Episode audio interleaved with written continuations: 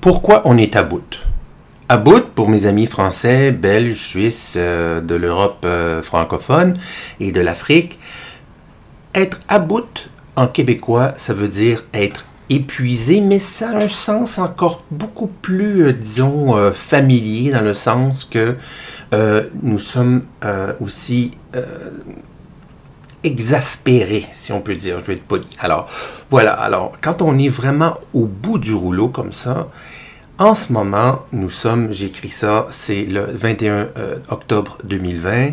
Euh, je suis à Montréal et c'est la même situation, plus ou moins la même situation, disons, euh, partout dans le monde depuis neuf mois maintenant, avec la pandémie.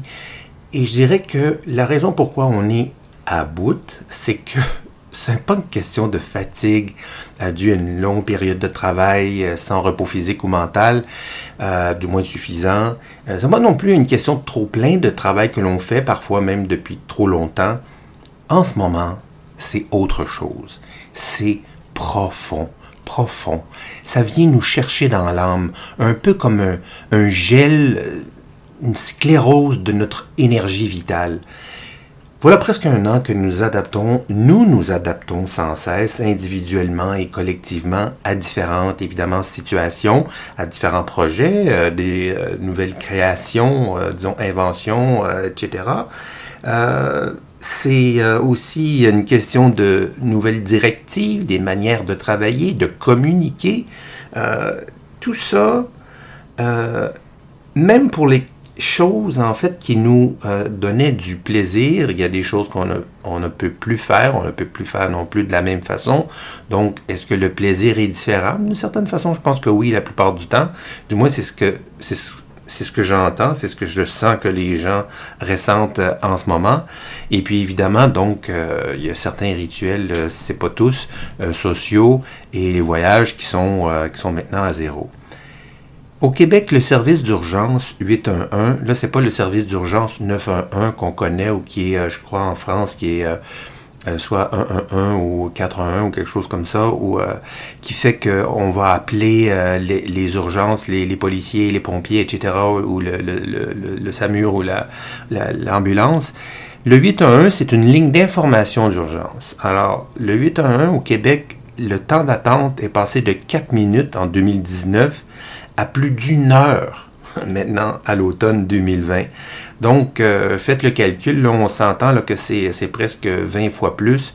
Euh, et les les, euh, les, dirigeants de ces établissements-là, du 8 à 1, disaient que ce qu'ils entendaient, c'était pas pour, euh, évidemment, pour s'être coupé un doigt ou euh, tomber sur la tête ou quoi que ce soit, c'était évidemment des trucs qui avaient rapport à la santé mentale. Donc, le stress, l'anxiété, les phobies, l'insomnie, la dépression, etc. Donc, et puis, évidemment, quand on passe au 9 à 1, ben là, c'est peut-être malheureusement des cas de, peut-être même de violence ou quoi que ce soit, domestique une demande d'adaptation faite sans relâche à notre cerveau, ça j'enseigne ça dans ma euh, euh, formation et euh, dans ma conférence sur le changement, être en état d'adaptation, c'est, comme si on était tout le temps en état d'alerte, ok? Alors, non seulement il y a la question du cortisol qui est sécrété davantage et l'adrénaline, mais en même temps, c'est que ce qui arrive, c'est que ça, ça c'est parfait pour un moment, un certain, un certain, euh,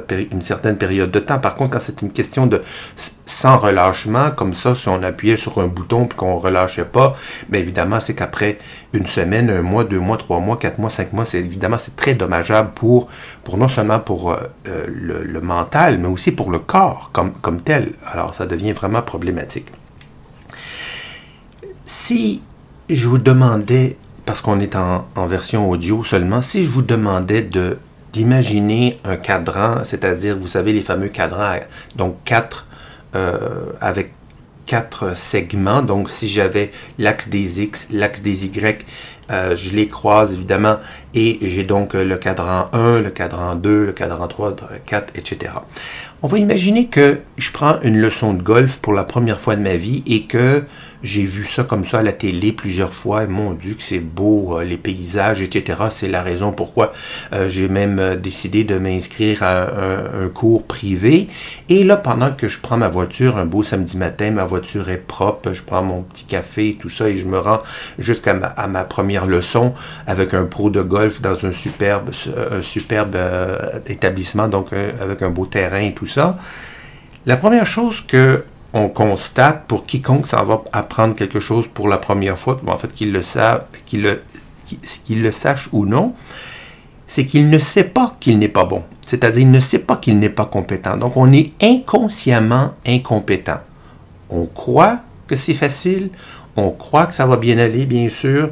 On peut peut-être à l'occasion pour euh, certains euh, cours quelconques, on peut avoir un peu d'appréhension. Notre première leçon, euh, peut-être pour conduire une voiture ou un camion lourd, alors qu'on n'a jamais fait ça de notre vie, c'est certain que ça peut avoir un peu d'anxiété. Mais en quelque part, on a une image mentale très souvent très favorable par rapport à l'exercice de cette chose, de cette habileté que l'on s'adonne euh, on, s'apprête à justement aller apprendre. Alors, à, partir du moment où le, pro me met euh, le bâton dans les mains, là, je me dis, ah ouais, ok, c'est bien ça, c'est euh, lourd, c'est assez long, et puis je vais faire comme j'ai vu à la télé, et puis il me dit quoi faire, et la première chose que je sais, clac, je passe à côté de la balle. Alors, je, je suis incompétent, mais je ne le savais pas. Là, maintenant, je le sais. Alors je passe au deuxième niveau du deuxième cadran, donc c'est-à-dire d'être consciemment incompétent.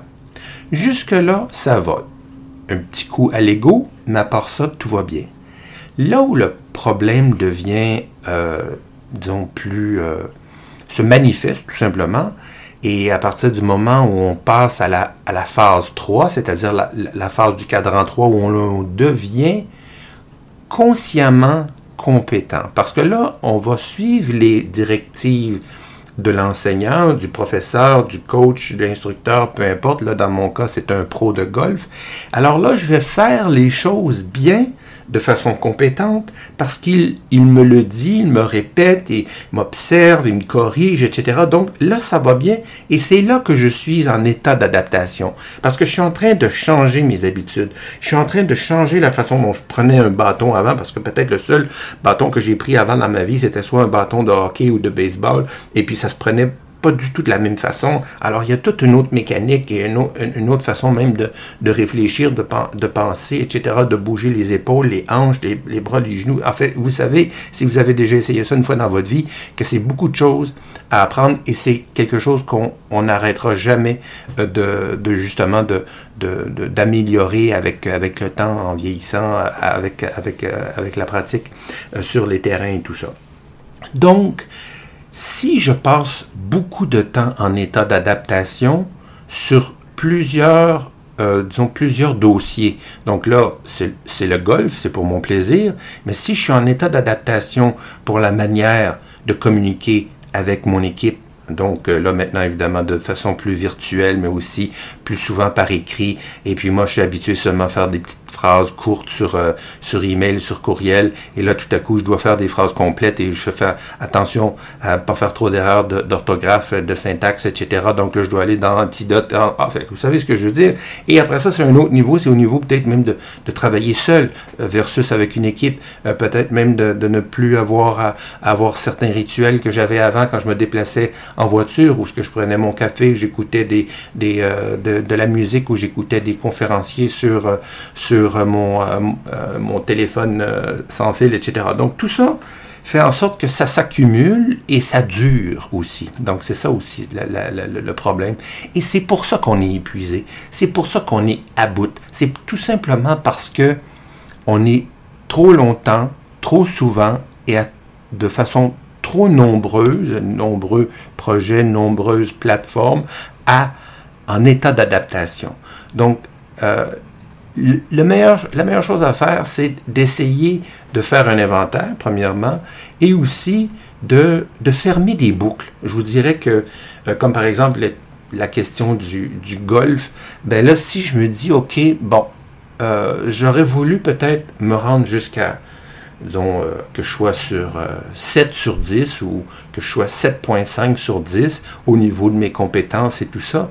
Mais peut-être changer un peu, relativiser vos attentes par rapport à euh, certaines, euh, certains de ces, de ces périodes, de ces périodes d'adaptation. Parce qu'à un moment donné, euh, ce qui arrive, c'est que si on se dit, OK, c'est assez 6 sur 10, mes courriels, c'est correct aussi, je peux, je peux vivre avec 6.5 sur 10 parce que là, à un moment donné, je peux pas commencer à, à, à m'attendre d'être à 9 et 9.5 sur 10 sur tout tout d'un coup, parce que ça nous est arrivé dans la face à tous en même temps, on s'entend.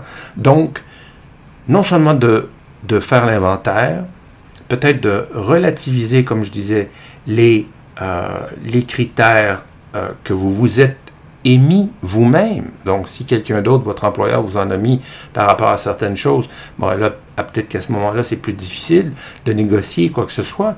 Euh, mais euh, au moins, après, peut-être en troisième lieu, c'est d'arriver à dire, ben, sais-tu quoi, je vais me pardonner le fait de ne pas être au niveau que j'aurais voulu être, et aussi peut-être d'être tout simplement plus lente ou lent dans euh, mon, ma progression vers l'excellence dans cette catégorie-là ou non. Alors, écoutez, j'espère que ça, ça, ça, ça, va, ça, ça va vous aider parce que c'est certain que moi, j'ai besoin, même personnellement, de, de me reprendre parce que j'ai le cerveau qui surchauffe aussi. Je veux dire, ça fait beaucoup de choses à, changer euh, comme ça d'un coup. Et puis, on, le moindrement qu'on est performant, puis on est ambitieux, ben on, veut, on veut avoir le, le maximum de résultats le plus vite possible mais c'est pas possible d'aller euh, d'aller à cette vitesse-là tout le temps, tout d'un coup, pour, euh, pour, euh, pour, je dirais, pour 100% d'entre nous.